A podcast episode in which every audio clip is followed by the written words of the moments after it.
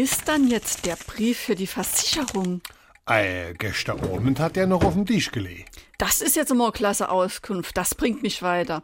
Ich wollte aber nicht wissen, wo der gestern Abend gelegt hat, sondern wo er jetzt ist. Denn muss ich halt nämlich noch auf die Post bringen, dass er rechtzeitig bei denen ankommt. Was ist dann mit dir los? Hast du dich nicht entspannt über die Weihnachten oder was?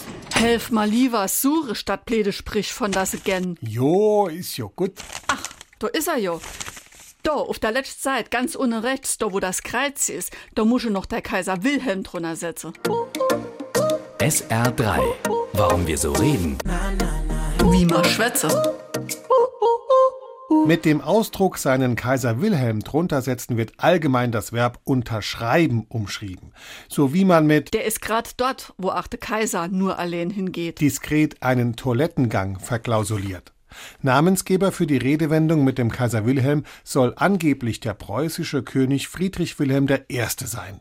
Während andere Herrscher mit verschnörkelten Initialen unterschrieben, hatte er die Angewohnheit, Dokumente mit vollem Namen zu unterzeichnen, und zwar so, dass man es sogar noch lesen konnte. Da wir ja schon etwas länger keinen Kaiser mehr haben, hat sich auch die Redewendung etwas abgewandelt. Heute heißt es oft nur noch Mach dort dein Willi drunter und dann ist gut. SR3.